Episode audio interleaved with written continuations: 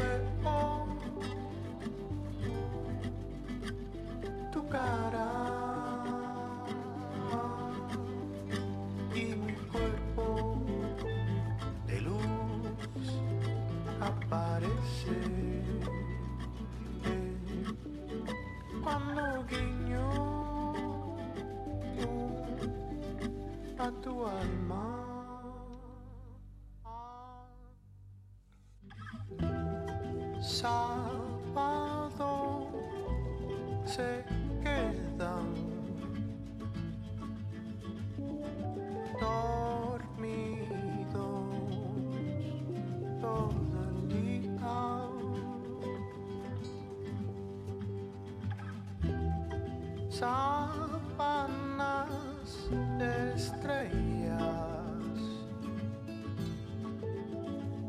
resbalan sobre mí oh, oh.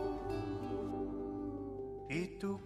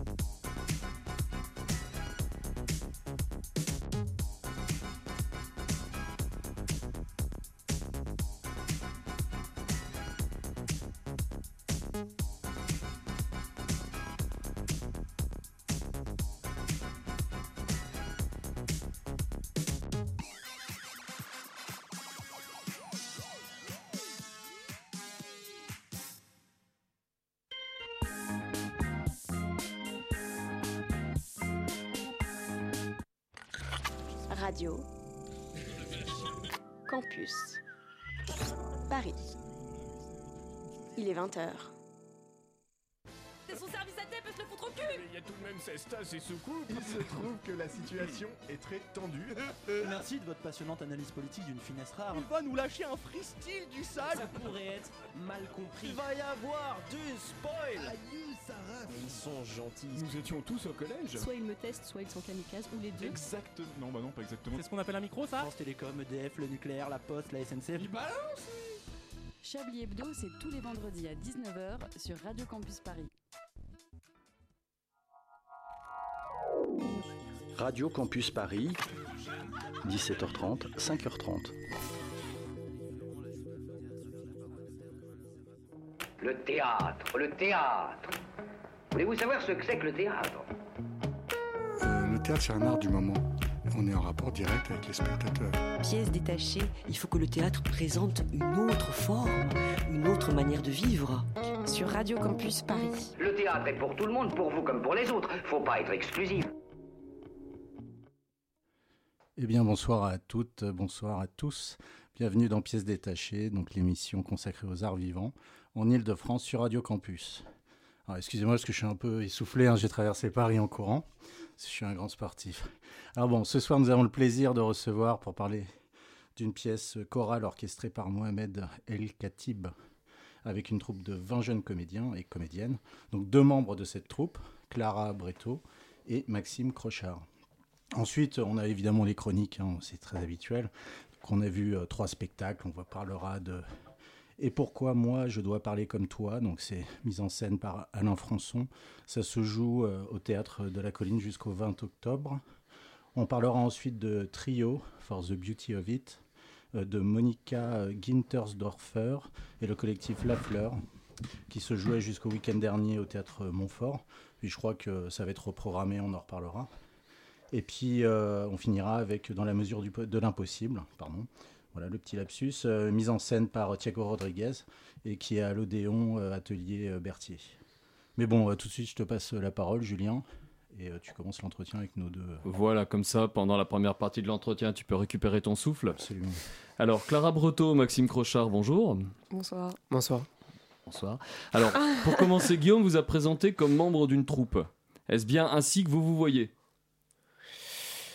Bah, en tout cas, euh, on a passé trois ans ensemble euh, à l'école du Théâtre National de Bretagne à Rennes, donc euh, on, on se connaît tous très très bien. Après, euh, oui, on peut. Oui, bah, c'est une promotion. J'ai l'impression que c'est comme euh, on crée une troupe dans une école et on voit ce que ça donne. Alors, euh, à un endroit un peu. Enfin, oui, je pense. Ouais, c'est une, c'est une forme effectivement de, de troupe euh, à durée de vie limitée. Bah, Ouais, voilà, on- limite. parce que c'est avec cette particularité qu'on le sait depuis le- de- dès le début, qu'effectivement c'est pour cette durée-là qu'on est ensemble. c'est ça. Mais normalement, si ça marche bien, euh, alors qu'on s'est pas choisi au début, si ça marche bien, ça, la durée est longue. Alors, je vais parler un petit peu du spectacle, ou, ou alors, euh, je, vais surtout vous laisser euh, corriger probablement ce que je vais dire. Dans ce spectacle, on a donc la promotion de- d'étudiants de l'école du Théâtre National de Bretagne. C'est le spectacle de fin d'études. Non, c'est pas oui, bah, exactement enfin, comme ça. déjà, là, tout le monde n'est pas sur scène parce qu'on Mhm. est 14. Ouais, 14. Il en manque 6. Mais il y a des roulements par moment. euh, les autres jouent parfois. Et à la, à la base, euh, c'était un, un atelier que devait donner Mohamed El Khatib euh, à l'école. Et euh, c'était juste avant le confinement. Puis le confinement est arrivé, on a continué à travailler avec lui. Et euh, de là a émergé les questions que traite le spectacle de, des parents. Mohamed, il était déjà venu avec ça, avec la question des parents, Mm. de l'héritage, de la filiation. Et, et puis, hum, ça a pris pendant le Zoom. Quelqu'un, un jour, a parlé de la sexualité de ses parents et Mohamed s'est dit il faut, faut qu'on en fasse quelque chose. D'accord, c'est pas un passage obligé de spectacle de fin d'études. Bah, enfin, on en a eu un, mais c'était pas vraiment celui-là. Parce que c'est comme ça qu'on peut jouer aussi sans que tout le monde soit là. Enfin, sinon, c'est pas le jeu. Alors, dans ce spectacle, on a euh, une troupe de, de jeunes adultes qui évoquent leur rapport à la famille, aux parents, à la rencontre de leurs parents, à leur naissance, euh, au tabou ou non de la sexualité des parents, Mm. et puis à tout ce qu'il peut y avoir d'adorable ou de gênant chez les parents. Est-ce que dans ce spectacle, vous avez l'impression d'incarner des personnages ou d'être vous-même? Ah, c'est une bonne question, c'est difficile. Euh, bah, hum, après, quand on imite nos parents, je sais pas si on incarne des personnages, genre on les singe, enfin, on les imite, donc c'est comme un jeu, mais plus d'enfants, de quand on avait 4 ans et qu'on les imitait. Mais après, la question d'être nous-mêmes, euh, c'est un- rapport un peu étrange euh, du jeu, où à la fois on est. Par exemple, là, quand vous l'avez vu, c'était au théâtre des Abbesses et on parle devant 400 personnes. Donc, c'est nous-mêmes, mais quand même un peu augmenté. Ouais, ouais. euh, en plus, euh, la différence avec euh, ce qu'on pourrait faire habituellement au théâtre, ou euh, on va dire un texte de Molière ou, Mm. ou la langue de quelqu'un d'autre, là, c'est que nos mots, c'est que nos vies, ou en tout cas le point de vue de nos vies qu'on a bien voulu raconter sur scène, parce que ça joue aussi sur ça, sur c'est se livrer à l'exercice et en même temps raconter tout et raconter ce qu'on veut. On est effectivement sur un spectacle, euh, si on le prend comme une, une vraie livraison de vous-même, et très intime. Mm. Et une des questions que moi ça m'a amené, c'était est-ce que quelque part on ne devient pas comédien ou comédienne, au contraire pour revêtir une autre peau que la sienne? Pour prendre d'autres mots que les siens? Bah, c'est vrai que c'était. Enfin, en tout cas, je sais que moi, au début, c'était. C'était assez vertigineux de. Déjà, on parle de nos parents. Enfin, euh, on monte pas tous les jours au plateau en parlant de nos parents directement. Et en plus, avec nos mots, comme dit Maxime, ça fait une sorte de. Il y a peu de filtre entre. Il y a peu de protection à un endroit, j'ai l'impression. Ouais, ouais, ouais, ouais, je suis d'accord. Et encore que parfois, je trouvais que le fait qu'on ait pu, nous, apporter ce qu'on voulait dire, Mm. fait qu'aussi, euh, dans une certaine mesure, on s'en protège aussi parce Oui, qu'on on est choisit heureux déjà. de les dire. Ouais. On sait que, euh, on sait que tout ce qu'on dit, on, on le dit en conscience et que chacun est heureux de le livrer. Du coup, il y a un. Il y, a, il y a un jeu double tout le temps comme ça, d'être à la Mm. fois complètement soi-même et de ne pas être dupe du tout de le jouer et que les gens viennent voir des acteurs. Mohamed est venu chercher des acteurs. Oui, mais c'est même par rapport à ta question. En vrai, j'ai l'impression que à la fois tu dis, on euh, est-ce que c'est se protéger ou genre être pas être soi-même que d'être sur un plateau? Et c'est, je pense, c'est exactement la le paradoxe euh, du comédien. C'est qu'à la fois on est sûrement à plein de moments protégé et c'est peut-être un des seuls endroits le plateau où moi j'ai l'impression qu'on peut être nous-mêmes de façon un peu plus forte que dans la vie où c'est plus compliqué. Et là, vous embarquez vos parents dans le spectacle. Ouais. C'est. c'est chaud. Oui, ouais, j'imagine bien. Et puis, alors, je vais éviter la, la psychanalyse de studio, mais des fois, euh, on je me suis posé la question en sortant est-ce qu'il n'y a pas quelque part ce côté euh, peut-être jouissif de d'écrire, d'avoir fixé le spectacle et donc de vous devenir les les marionnettistes de vos parents qui doivent jouer le rôle que vous leur avez attribué et pas alors parce que autant vous vous avez vous avez donné la partie de vous-même que vous vouliez montrer. Vos parents se retrouvent avec la partie d'eux-mêmes ou d'elles-mêmes qui est pas forcément la partie la plus reluisante ou en tout cas la, celle qu'ils ou elles auraient le plus envie de montrer Bah ouais, ouais, complètement. Je pense que. Oui, c'est vrai ce que, ce que tu dis, j'ai j'ai pas pensé à ça, mais euh, euh, je sais que hum, quand on imite nos parents, moi, un, soir, mon père a vu le spectacle, et en imitant mon père, je me disais, ah, mon père est en train de le voir, il est obligé de se voir en miroir, de... et il est pas dupe que qu'il y a un pourcentage très vrai de ce qui est mis dedans, et je, me demandais d'ailleurs euh, euh, à quel point il se reconnaissait, à quel point ça le touchait, à quel point, euh, je sais pas, peut-être euh, il voyait peut-être une violence qu'il n'avait pas vue lui en le faisant, ou une légèreté Mhm. qu'il n'avait pas vue, ou euh, parce que c'est aussi ça le, le temps des souvenirs, c'est que ça, c'est que ça aplatit tout et ça fait que tout est un peu joli, mais parfois ça peut. Est-ce que ça a donné lieu justement là avec vos parents euh, à des échanges plus ou moins envolés de mais qu'est-ce que tu dis de moi?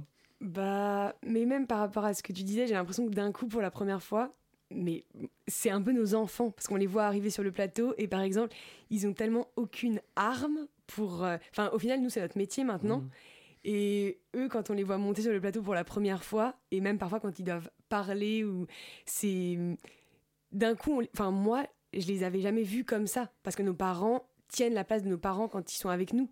Et là, d'un coup, ils étaient comme des enfants de 5 ans, complètement démunis, et c'est nous qui leur disons euh, Maman, parle plus fort, articule mieux. D'un coup, on devient ceux qui ont fait attention à eux. C'est venu comment cette idée de, les- de mettre à la fin les parents sur scène? C'est arrivé très vite? C'est au moment de la mise en scène? C'est Mohamed, il en a parlé vite, non? Ouais, je pense que il- je pense que c'était euh, en vrai la première chose qui l'a poussé à faire le spectacle. Je pense que c'est une image très forte qu'il avait. euh, Bon là on a on a spoilé la fin du spectacle, là, Ouais, c'est mort, c'est mort. Mais non non je rigole. Bon, on le sait assez vite quand on On- est. non, on non, non, les Ah gens bon disent- Parce que moi j'ai l'impression que les gens se demandent tout le temps Ah si oui, les on se demande s'ils vont vraiment scène. c'est la question, est-ce que on se pose la question. Ouais. Et, et avec cette question, parce que vous tournez, euh, moi je suis sorti de là en me disant mais c'est quand même pas possible que les parents soient disponibles tous les soirs pour venir sur scène. Vous ne pouvez pas faire tourner avec vos parents. Je me dédouane de cette question. Moi aussi j'avoue, Allez. En tout cas, euh, au théâtre de la ville, il y avait tous les vrais parents. parents. Ouais, c'était nos parents. On peut dire que ça. Ça doit y avoir des figurants là. Ah, On n'a rien dit. On va envoyer la première page musicale.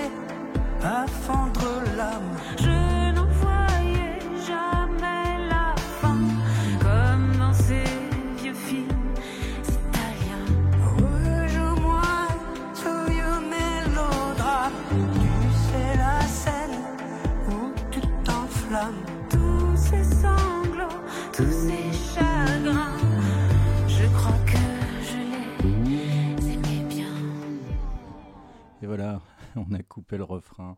Donc c'était, vous l'avez tous reconnu, enfin ici ils ont tous reconnu, hein, c'était euh, Christophe qui interprétait à l'aide de, enfin à l'aide de, ça se dit pas, en compagnie de Laetitia Casta, Daisy. Alors c'est dans quel album Maxime?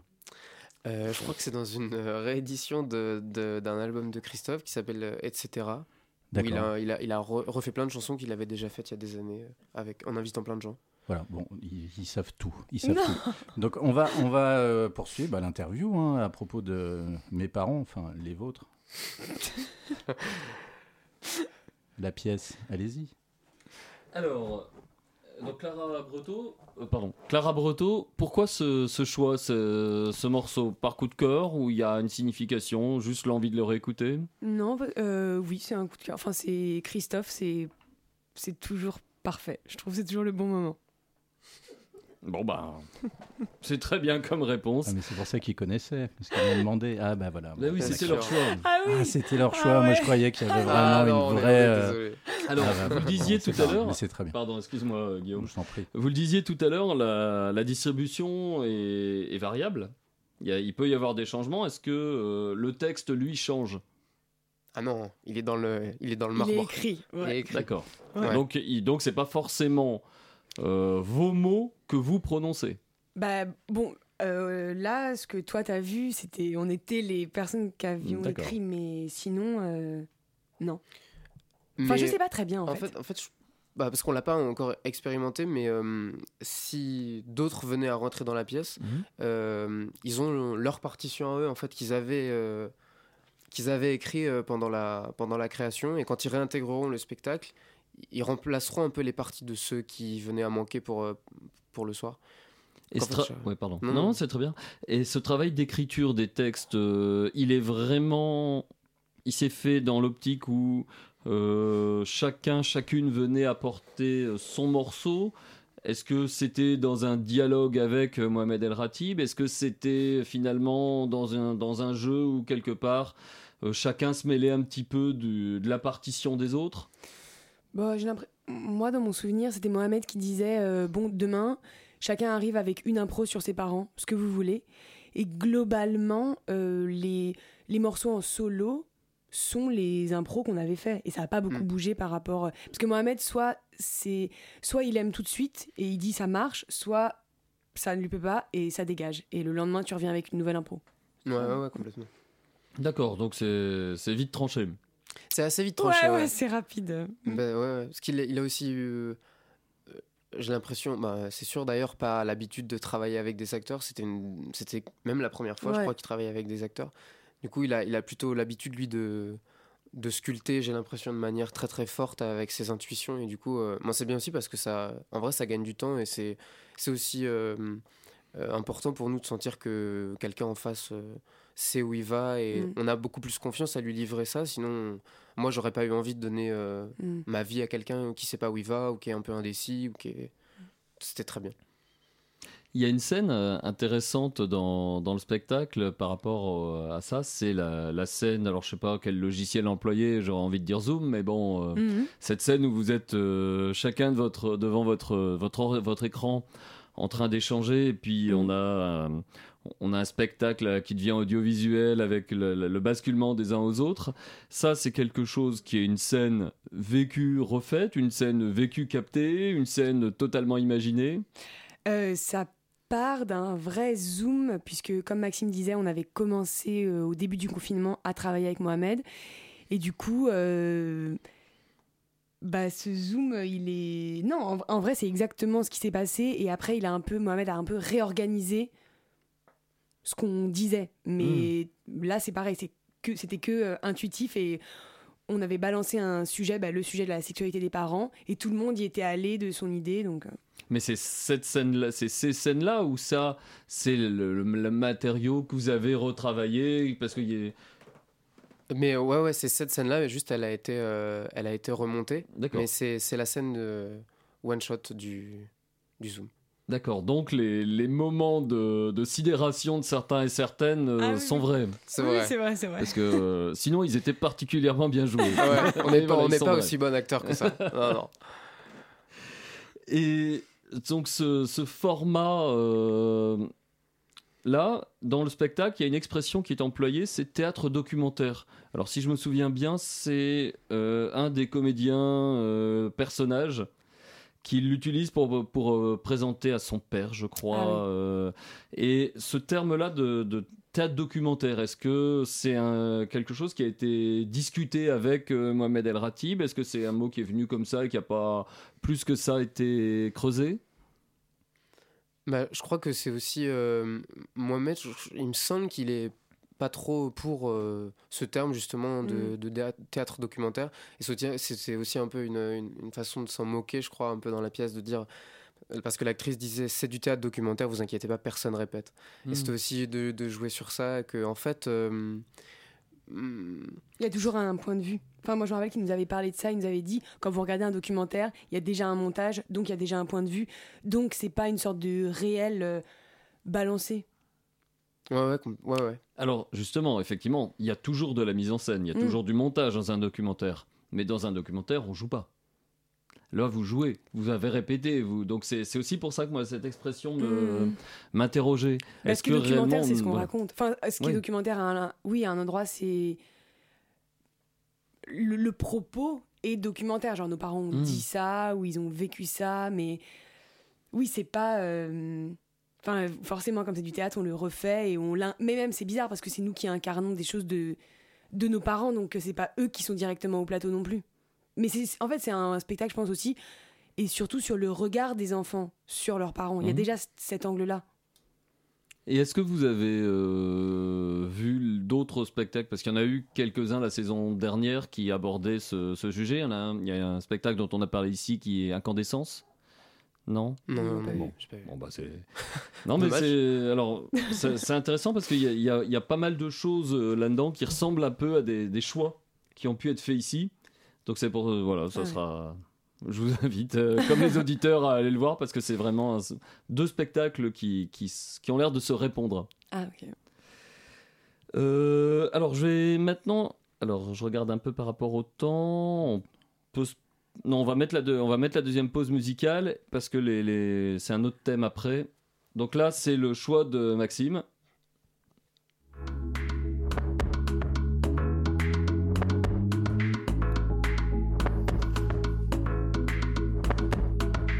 Il avait pleuré très vite comme les gamins dans les fêtes foraines. Près du périph' minuit, moto brise le pollen. Veste en cuir, tatouage panthère et la clope au bec. Près d'une 8-6 et les lèvres pleines de canicule. Un gros cafard dans la nuit. Sur un parpaing dans une ville débile. Pleurer doucement et commencer à vivre ce que nous tous ici ne voudrions jamais vivre. Il geignait,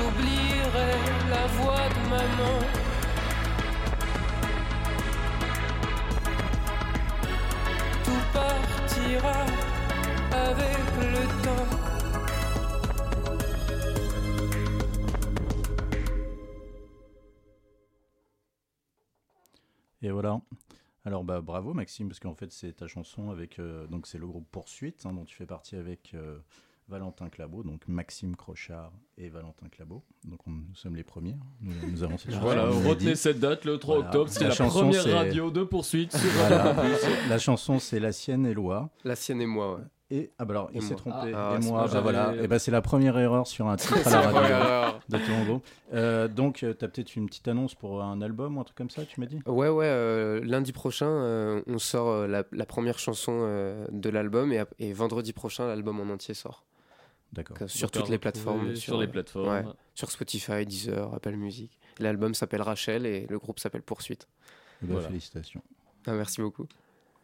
Et bah c'est la suite, hein, parce qu'on va reprendre, euh, évidemment. Tu, tu ne chantes pas, toi, euh, euh, Clara Oh, si. Si, aussi. Oh mon Dieu, mais il y a une des, artistes bon, écoutez, bah, vous chantez si vous voulez, poursuivez. On poursuit. Alors là, on va plutôt parler de, de vous avec ce, cette opportunité qui est que c'est rare d'avoir euh, en studio des personnes qui sont en- au tout début de leur carrière. Et euh, ça permet de poser la question, tant que c'est encore frais, ben, comment on décide? Quand décide-t-on de devenir comédien, devenir comédienne? Je t'en prie. Euh, bah, je pense que c'est personnel à chacun. Euh, moi, je crois que c'était quand même assez petite. euh, en fait, j'allais j'allais voir beaucoup parce que mes parents adoraient euh, Pina Bausch et ils m'emmenaient à chaque fois voir les spectacles de Pina Bausch et j'ai jamais voulu être danseuse mais il y avait une des danseuses qui venait et qui parlait au public, une espagnole et elle parlait en français bah, puisque c'était à Paris et je sais pas, elle disait des trucs complètement absurdes. Elle arrivait avec des sortes d'immenses robes et elle disait J'adore Paris Et je sais pas, j'étais. Nous, dans l'émission, on a une italienne pour dire des choses Ah. non mais Oui, elle va arriver tout de suite. c'était vraiment. C'était. Je sais pas, c'était jouissif pour moi et je pense que. Je sais pas, après vers l'âge de 13-14 ans, euh, je me suis dit euh, Bah, je vais faire ça parce que. Il y a que ça que. Je sais pas, j'ai en tête ou même j'ai envie. Ouais, c'est bah, c'est un peu, moi, c'est un peu pareil euh, dans la mesure où c'était aussi petit. J'allais, je pense que c'est ça qui m'a donné envie d'aller voir ma mère euh, faire du théâtre amateur euh, dans le village où j'ai grandi. Et de là, c'était comme si ça m'avait toujours suivi, mais sans vraiment que je me pose la question, ou Mm. sans que j'ai vraiment une révélation un jour en me disant je vais à tout prix être acteur. Mais euh, je me suis vraiment jamais posé la question. Et... Mais, mais je pense, ouais. Et c'était le théâtre alors l'envie? Et c'était le Ouais. théâtre l'envie. Enfin moi c'était plus euh, c'était plus euh, enfin le théâtre je savais pas très bien euh, ce que c'était parce que j'y allais jamais mais c'était plus faire l'humour, faire rire en fait Ah au début, je crois que c'était plus ça moi qui m'animait. Même je voulais pas trop jouer. faire des cours parce que je j'avais peur que ce soit triste et on m'a dit mais fais pas l'idiot, va, ce sera Ah bien ouais. et en fait c'est- bien. Mais ouais, c'était plus l'humour au début moi. Donc il y a eu des, des écoles de théâtre, des- du théâtre amateur avant le Théâtre National de Bretagne? Ah bah quand même, on n'est Mmh. pas, on n'est pas rentré comme ça euh, au TNB. Enfin Maxime presque quand même. T'as fait quoi? T'as fait une année de conservatoire? J'ai fait euh, trois ans. Ah oui. Moi pareil, moi j'étais euh, dans un lycée à Paris qui avait une option théâtre et du coup c'était la vie, on en faisait plein plein plein et du coup ça a continué jusqu'au TNB.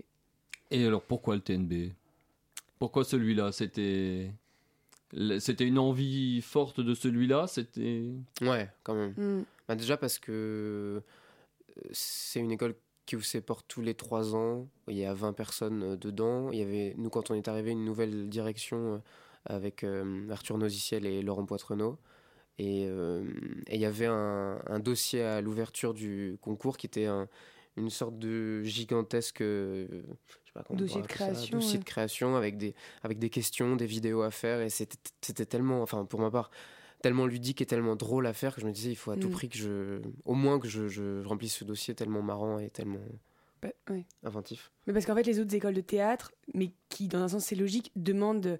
Il y a souvent trois tours, et dès le premier tour, euh, dans les autres écoles, tu viens et tu présentes des scènes. Et là, c'était assez étrange, en fait, comme idée, mais c'était. J'avais l'impression qu'ils nous disaient, avant de vous voir sur scène, on va voir déjà quel artiste vous êtes. Donc, on vous demande d'écrire, de tourner quelque chose, de, photographier quelque chose. Enfin, on était. Moi, j'avais l'impression que c'était le premier endroit où on me disait, tu sais qu'être comédienne, c'est être artiste à part entière. Et ça, déjà, c'était très grisant. Et c'est vrai que bah, j'en profite pour le placer, mais euh, Clara, t'es à la fois au théâtre et au cinéma. Oui, oui. Puisque euh, t'étais à l'affiche du film Les Amandiers de Valéria Bruni Tedeschi. Ouais, il est pas encore sorti. Il sort Ah, le à l'affiche, 16 d'accord, novembre. ok, ouais, Ouais. d'accord. J'ai vu l'interview passer, mais voilà. Ah, oui, Ouais. oui. Oui, oui. euh, Donc bah, tu étais à Cannes. Qui était à Cannes. euh, et en fait, c'est un film sur l'école de Patrice Chéreau et j'ai quitté le TNB euh, pour faire ce film. Donc c'est un peu étrange. Je suis passée d'une école à une autre un peu. Et c'était pareil, c'est quelque chose qui est arrivé comme ça, qui était une volonté? Euh, bah, le cinéma, pas du tout, parce que euh, j'imaginais pas, je crois que j'avais le droit de faire ça, enfin, je sais pas. Et on nous a parlé de ce film, et autant Valéria Bruni Tedeschi, euh, ça me disait rien, autant Patrice Chéreau, ça me faisait une sorte d'effet. euh, je pense à cause du film La Reine Margot, parce que il est mort quand même quand j'étais jeune. Et du coup, non, après, il y a eu une longue période de casting, etc. Mais je savais que s'il fallait que je fasse un film dans ma vie, c'était celui-là, et je sais pas très bien pourquoi, c'est pareil. Mais c'était ça, et c'était sûr. Et le plaisir est le même de- de- d'être sur un tournage et d'être en train de préparer une pièce Ouais, bah, c'est vraiment un- quelque chose que j'ai découvert, parce qu'autant le théâtre, ça faisait quand même euh, un peu des années. Et... Mais oui, oui, c'est un plaisir immense. Mais j'arrive pas à savoir, comme j'en ai fait un seul de film, si c'est avec Valéria que c'est vraiment grisant ou est-ce que c'est le cinéma Je sais pas. Mais euh, tu continues la scène. Oui, oui, oui, bien sûr, bien sûr. On va, bah, te, on va te revoir aussi au théâtre. Oui, oui, oui. euh, Vous la je joue à l'Odéon l'année prochaine. ouais, en mars. À l'Odéon Ouais. Pour une pièce de Tiffany Raffier. Il faut pas que parler de moi. Vas-y, Maxime, tes projets. Tu veux que je- j'invente des trucs? Non, Je serai dans le prochain Steven t'ai- Je Spielberg. t'ai entendu quand même tout à l'heure euh, dire qu'il y avait un truc en préparation. Ah bon, ah bon? Tout à l'heure, juste avant que l'émission commence. Qu'est-ce que j'ai dit? Tu t'es pas, euh, tu, tu, tu vas jouer. euh, Ah oui, oui, euh, oui, oui, pardon, pardon, j'oublie, ce que je fais. Euh, non, je joue dans une pièce d'Arthur Noziciel aussi qu'on reprend. euh, enfin, en fait, on crée la pièce en avril prochain au TNB. Et qui est, il reprend une pièce en fait qu'il a montée il y a 20 ans, qui est Le Malade Imaginaire. Et avec quelques anciens du TNB, Laurent Poitrenaud et Catherine Vuillet. Voilà, on reprend cette pièce en avril au TNB, on jouera deux semaines et après en tournée 2023-2024 Et à Nanterre, et à Nanterre. aux Donc- Amandiers. Voilà, donc, à- donc en avril, tu seras à la fois à l'affiche euh, donc du Malade Imaginaire et de mes parents. Ouais, c'est ça. D'accord. Et tu seras aussi, tu continues aussi mes parents, euh, Clara? Non, là, Mohamed, s'il écoute l'émission, il va être fâché, mais je, je peux pas faire les deux parce que je peux pas. euh, Enfin, je joue un mois euh, d'affilée euh, à l'Odéon et du coup, je suis obligée de laisser ma place euh, dans mes parents. Avec regret. C'est bien joué. On peut vous retrouver quand même euh, ce mois-ci à Douai et à Aix-en-Provence. Exactement. Et la pièce, on pourra la retrouver euh, en Ile-de-France. Alors le 15 décembre au théâtre euh, Romain Roland de Villejuif, le 9 et 10 mars en 2023, donc l'année prochaine au théâtre de Sartrouville, et le 12 et 13 avril au Point commun de Cergy-Pontoise. Donc avec Maxime, mais sans Clara. C'est ça. À partir Voilà. de 23, je suis plus là. Bah, écoutez, merci beaucoup. Merci à vous.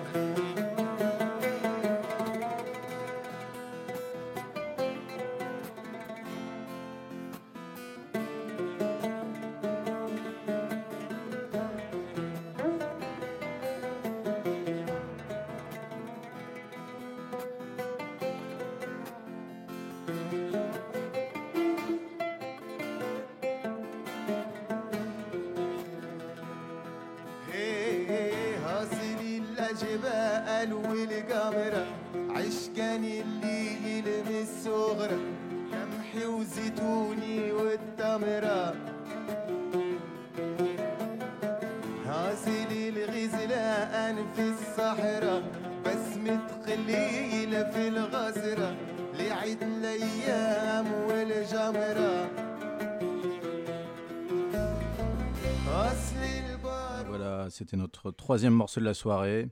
Mansit, Mansit, je ne sais pas comment on dit, de Sabri Mosba. Une proposition de nos régisseuses. Merci beaucoup. Euh, alors bah, maintenant, c'est quoi? C'est le moment des, des chroniques. Est-ce que vous êtes prêts?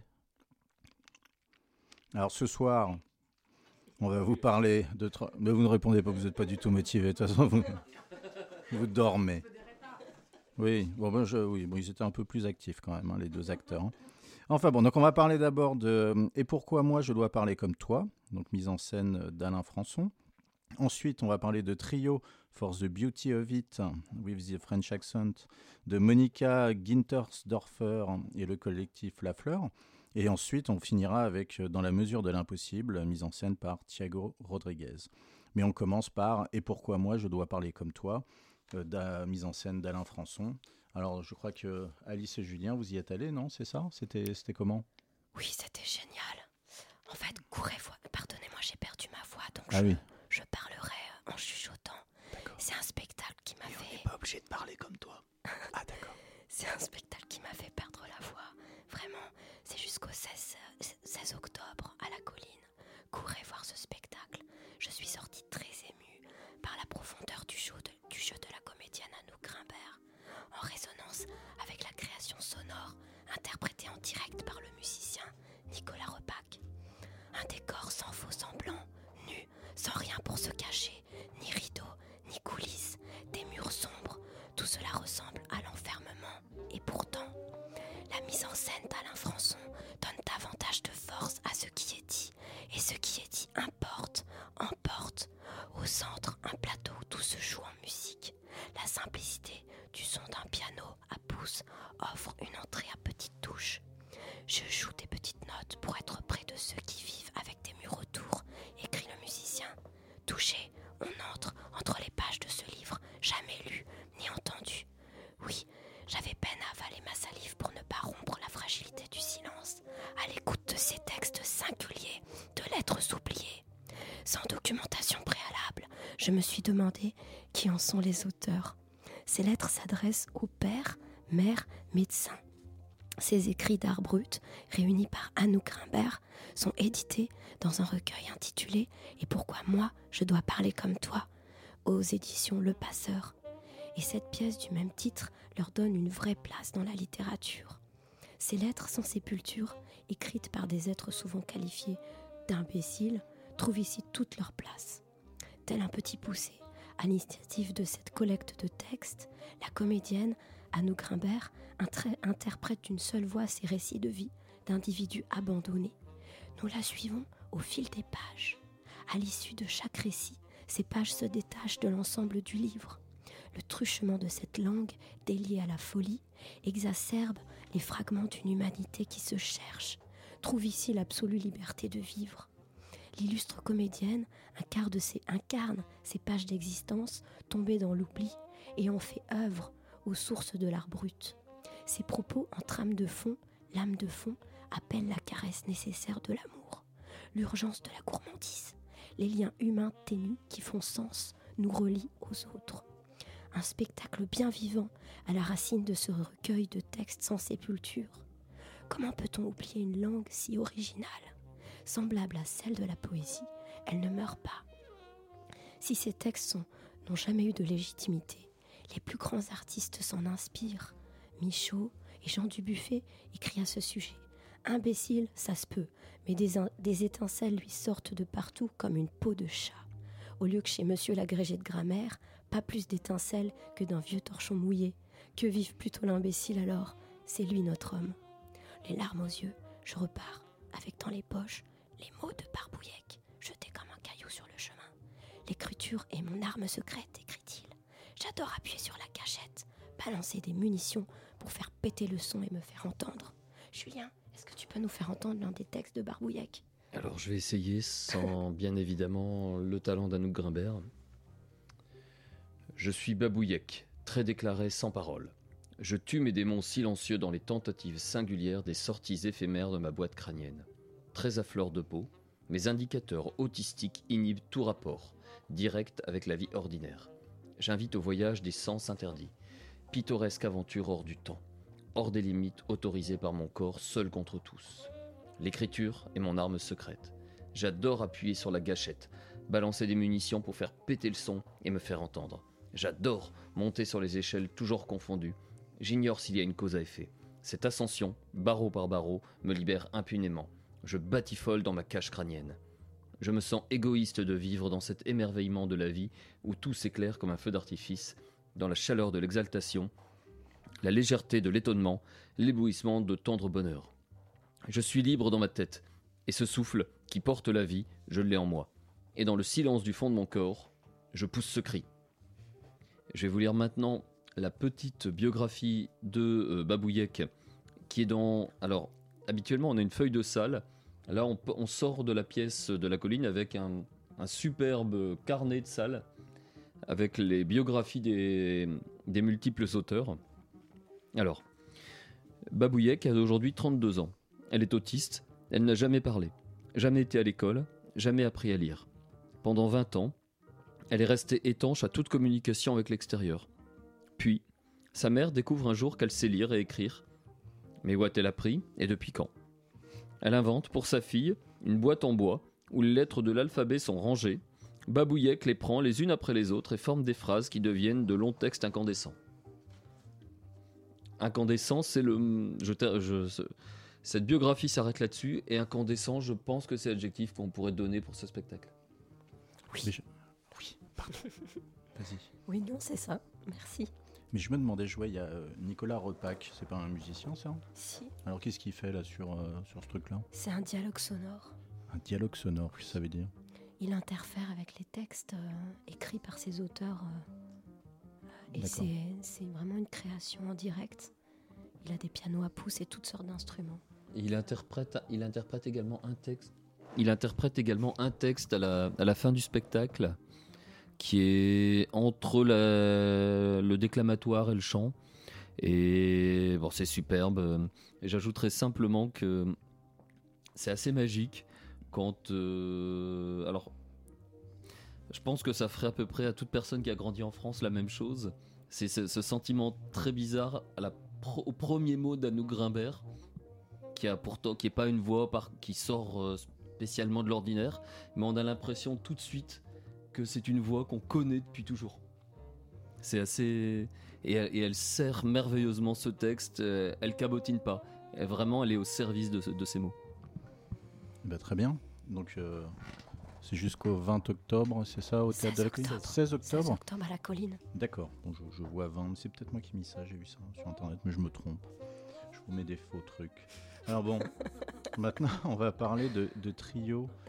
For the Beauty of It. Alors pour les non-anglophones, oui, parce que c'est une, une, pièce euh, où on parle beaucoup, enfin une pièce, un spectacle de danse où on parle pas mal anglais, donc si on parle pas anglais, bon. donc euh, c'est pour la... Oh, Puri. Il n'y a pas de sous-titres. Oh non, tu, as, tu, tu, dois traduire à ton voisin. C'est très compliqué. si tu n'as pas le voisin qui parle anglais, tu es un petit peu, tu es un petit peu comme ça dans le ça, ça, ça c'est un peu une tendance actuelle du théâtre euh, parisien de ne plus surtitrer parce que on est sans, si c'est en anglais, on est censé connaître. Bon, bah, ah, dans oui, ce cas-là, on boycotte. Bon. bon, disons que oui, bah, c'est comme les, les, doublages, on s'est habitué au doublage, et puis maintenant on va les, à terme les enlever hein, dans les films parisiens. Enfin bon, donc je parle de trio, parce que évidemment je me suis euh, non, évidemment encore perdu. Donc c'est de, de, de, Monica Gintersdorfer et le collectif La Fleur, et donc euh, nous y sommes allés avec euh, Alice. Alice, on n'en a pas beaucoup discuté après le spectacle parce que tu étais euh, fatiguée et puis tu n'avais plus, plus de voix, que tu n'as toujours pas. Et euh, alors en fait, c'est avec qui? C'est en fait, ce sont trois, trois danseurs. Donc il y a Carlos Martinez, euh, Alex Mugler et un troisième qui s'appelle euh, Ordinateur. C'est mmh. assez original, Ordinateur. Oui. Et donc, euh, on y allait ce week-end. Bon, alors trois danseurs. Euh, apparemment, ce sont les, les, nobles représentants. Alors, je dis ça apparemment sans aucune ironie, hein, parce que je, je, les connaissais pas. Et puis, je, voilà, c'est pas ma, tasse de thé, mais j'étais content d'aller les voir. Et donc, de différents styles de danse urbaine. Donc, euh, le Carlos Martinez est un spécialiste des danses urbaines mexicaines.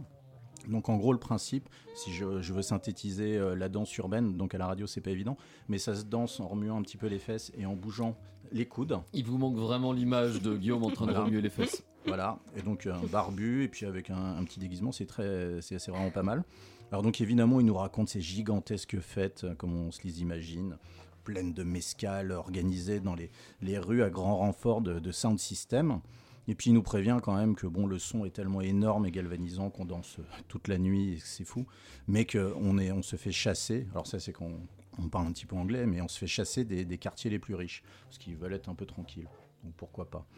Euh, quant à Alex Mugler, bah donc c'est une star new-yorkaise du voguing. Est-ce que vous connaissez le voguing? Alors apparemment Oui. Camilla connaît, oui. Oui. Ou tu pratiques le voguing? Moi, Non, non, aussi, non. mais- T'as entendu Mais- le mot Oui. Ici, je me... Ici d'ailleurs, je pense. Dans une émission précédente. Oui, non, il y a un danseur que j'adore euh, qui travaille sur le voguing depuis des années. Et c'est Alex Mugler? Non, c'est pas lui. Mais il faut que je retrouve les noms. C'est un- D'accord. C'est, il, il me faut- je pense qu'il va repasser à Paris bientôt. Donc euh, je retrouverai ça. Voilà, je pen- pense que c'est déjà suffisamment d'indices euh, pour que nos spectateurs le, le retrouvent. Bien sûr. Mais bon, donc pour les non-initiés, un peu comme moi, hein, le voguing, c'est une danse inspirée des défilés de mode. Donc en, en gros, euh, on marche, on danse, on danse avec les bras et puis on prend des poses de mannequin.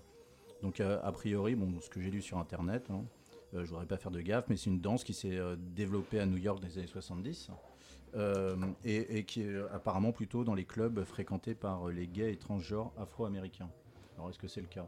Ah, bah, c'est un pas. peu réductif euh, ta Parce que définition ça de s'est étendu. Non, je te demande de la, la- la naissance. C'est peut-être Oui, après, moi, je connais pas l'historique du voguing, effectivement. Moi, je pense que c'est un peu ce que tu dis, mais un peu, disons qu'il y a un peu plus de nuances. D'accord. Bon, oui, évidemment. Et quand même, c'était. Trajal Harel. Chorégra- Harel Trajal Harel, le Trajal chorégraphe Harel. qui travaille beaucoup sur le voguing. D'accord. Donc moi je vais, oui bon, de toute façon je vais bientôt terminer. Voilà. Ordinateur, c'est un, un être humain, c'est le pro du coupé décalé. Alors pareil, c'est la troisième euh, technique hein, qu'on a vue. Donc c'est une danse euh, qui s'est développée euh, dans la diaspora ivoirienne. Donc euh, bon, ça coïncide au début des, des crises politico-militaires de 2002. Donc on sent qu'il donne des petits coups de poing quand même aux Français qui ont un peu embêté la, Côte d'Ivoire. Un peu est un euphémisme au, euh, bulldozer une fois de plus. Donc on a affaire à des danses de résistance, de rébellion. Les trois danseurs en fait font connaissance. Ils essayent en fait de communiquer avec une espèce de langue des signes, une langue de la danse, pour apprendre à se connaître et puis au total danser tous les trois ensemble. Donc trouver un langage commun et trouver un langage euh, avec le, commun avec le public. Alors je ne sais pas si ça marche bien avec le public, mais en tous les cas, les gens avaient l'air vachement contents. Alors je, finirai, parce que je te passe tout de suite la parole, parce que je parle trop, euh, qui dansaient, et ça m'a étonné, euh, en chaussettes. Donc ça, voilà, vous voyez sur toutes les photos, ils sont en chaussettes, alors ça glisse. Donc, voilà. Le public était enthousiaste, mais toi, Alice, comment t'étais? Qu'est-ce que t'en as pensé Bah écoute, moi au départ, l'intention du spectacle était intéressante au premier abord. Au programme, ces danses euh, transforment les souffrances du quotidien en beauté, en créativité ou en occasion de rencontre. Elles utilisent le corps et ses langages pour générer des espaces de rencontre, par-delà les frontières nationales, sociales ou disciplinaires, comme le soulève le dossier de présentation. Alors l'intention comprend un enjeu important, surtout en ce moment où le nationalisme prenne de plus en plus d'ampleur. Et pourtant, j'ai eu du mal à entrer dans la danse. Je me suis sentie à l'extérieur, comme une pièce collée, qui n'a rien à faire là, et avec une impression de malaise. Je n'ai pas compris non plus la moitié du spectacle, qui était principalement en anglais. Eh oui. Voilà. Yes. Bon, d'accord, tout le monde parle anglais aujourd'hui. Tout le monde parle anglais aujourd'hui, mais je préfère les langues moins connues. Alors, pourquoi avoir recours à la parole? Le corps n'a pas besoin de mots pour se lancer, s'élancer, ça parle de soi. Pourquoi les danseurs tentent-ils d'initier en parole un discours démonstratif? Ne font-ils plus confiance à leur corps? N'y a-t-il pas un écueil à vouloir trouver une langue commune et à vouloir nous la communiquer? Et puis j'ai eu l'impression par moments de me retrouver dans une page publicitaire imaginée par le corps social bien pensant. Je suis sûrement passée à côté de quelque chose d'important. Un peu décalé peut-être. Euh, bon, alors si vous parlez anglais, allez voir ce spectacle branché, semble-t-il, car le public lui a fait un accueil chaleureux. Ben, c'est super, Alice. Euh, maintenant, on va terminer avec euh, Dans la mesure de l'impossible, donc mise en scène euh, par Thiago Rodriguez. Alors, j'y suis allé avec, euh, Avec moi Camilla. Bah oui, Camilla. Comment j'ai fait pour oublier ton prénom? Mais Et- oui. Alors, qu'est-ce que qu'est-ce que qu'est-ce que t'en as pensé? Alors, après les terribles Tchekhov euh, 2021 que j'avais vu avec euh, Chacha, notre réalisatrice, j'étais curieuse, j'avais aussi un peu peur de voir la nouvelle mise en scène de Thiago Rodriguez. Après avoir failli rater la pièce parce que je m'étais trompée de station de métro, mais bon, voilà. Euh, mais voici dans la salle des ateliers Berthier avec le fidèle Guigui. Sur scène, quatre. Quoi Ouf C'est très bien. Ils font. Voilà. Alors, sur, scène, quatre comédiens et une grosse tente blanche. Caché sur la grosse tente, il y a une batterie, des cymbales et un petit batteur. Les comédiens se tiennent face au public, bien droit, chacun, chacune avec une petite chemise colorée et des pantalons aussi colorés. Ils semblent directement sortis d'un catalogue de la Redoute. Vous voyez, vous imaginez la scène? Très bien. Alors, ils, euh, vont, les comédiens vont nous raconter des histoires, pendant, des anecdotes pendant deux heures. Et ces anecdotes, ce sont des histoires vraies que le metteur en scène, Thiago Rodriguez, a recueillies en interviewant des travailleurs dans le secteur humanitaire. Certaines anecdotes sont plus touchantes que d'autres. Malgré les pathos, le récit manque, à mon avis, un petit peu de rythme. Je ne sais pas ce que tu en pensais, Guigui. Mais à un certain moment, on a du mal à rester dans le récit. On a, on a un Il peu n'y Bah, a, pas de récit. En fait, c'est un, euh, une enfilade de- d'anecdotes. Oui, c'est un peu oui. décousu. Et heureusement, il y a quand même la musique de Gabriel Ferrandini qui, avec Non. ses percussions, retranscrit sur scène, selon moi, les battements d'un cœur. Les cœurs des travailleurs qui se trouvent euh, si souvent à devoir faire face à l'horreur, à ce que dans nos sociétés riches euh, n'est pas n'est plus acceptable. Donc ces horreurs, la cruauté de ces récits est rendue audible à, travers la poésie que Thiago Rodriguez utilise en appelant notre monde riche et en paix les mondes du possible et les mondes en guerre où les droits n'ont plus aucune existence, les mondes de l'impossible. La poésie du théâtre nous permet donc d'écouter sans nous accabler. D'un point de vue éthique, je trouvais cette pièce euh, suspecte parce que j'avais un peu du mal à rester dans mon fauteuil confortable, à écouter ces histoires terribles et après euh, directement sortir de l'impossible, après revenir au monde du possible sans être vraiment touché dans mon quotidien.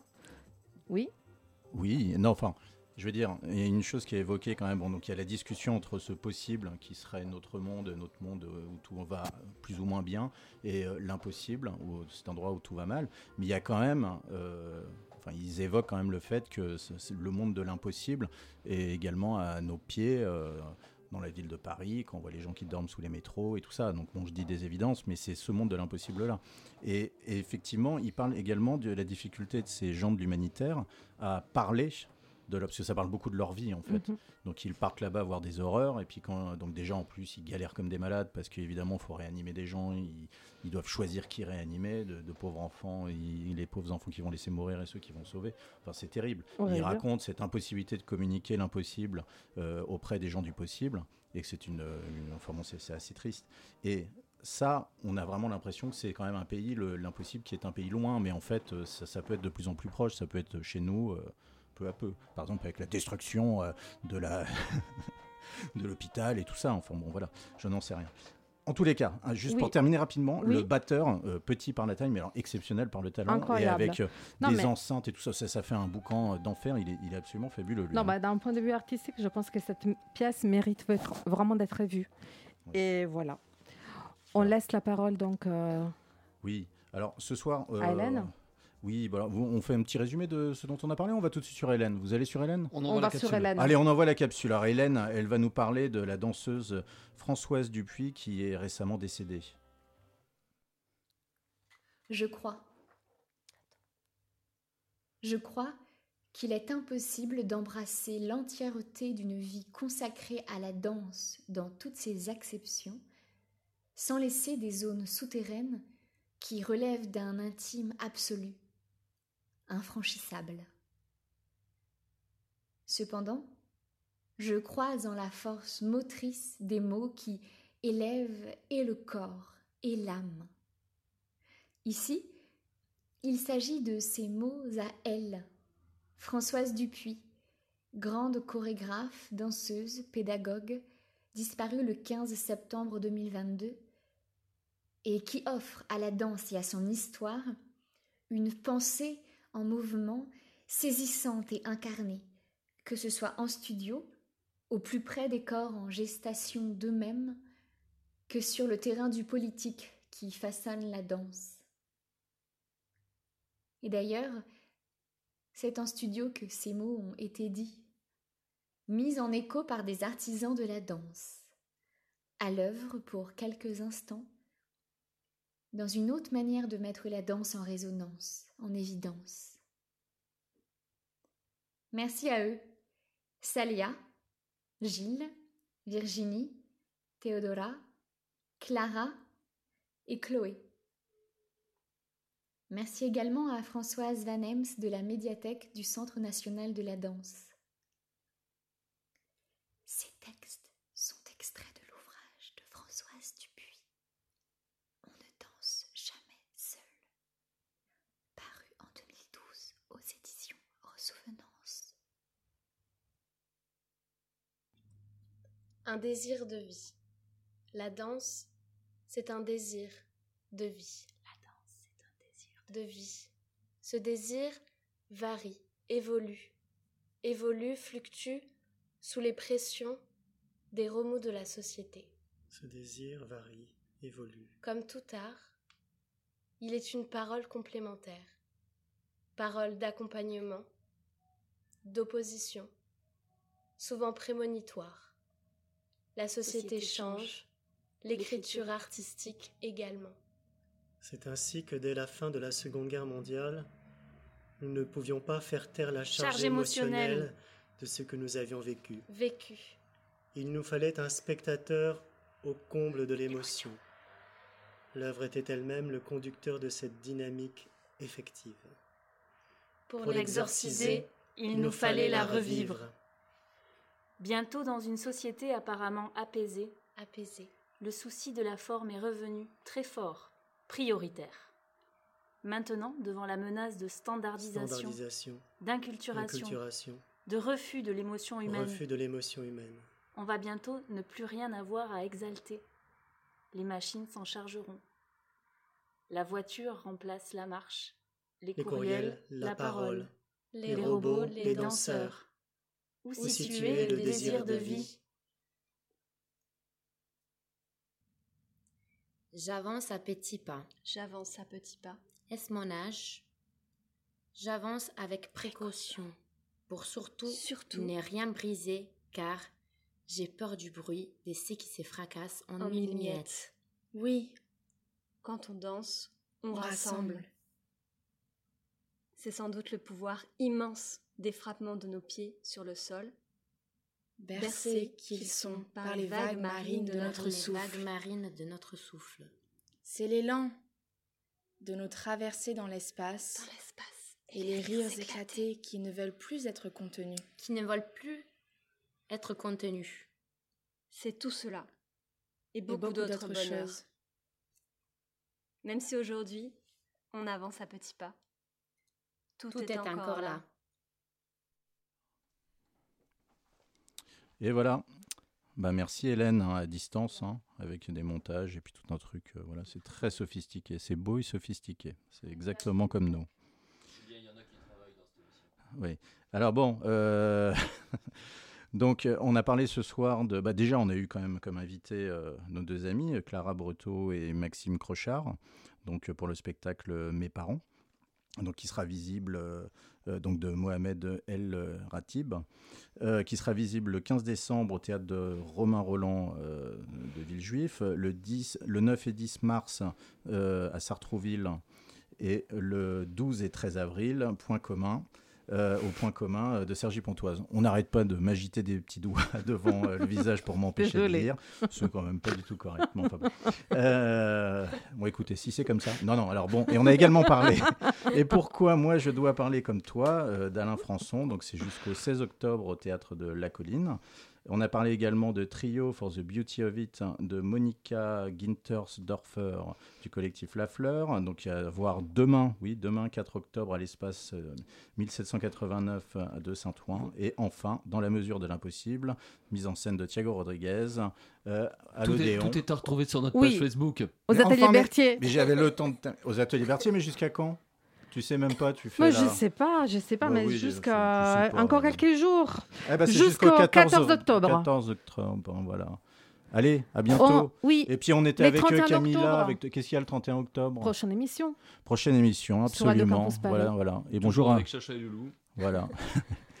Gros Merci à bisous. tout le monde. Bisous, au revoir. À bientôt.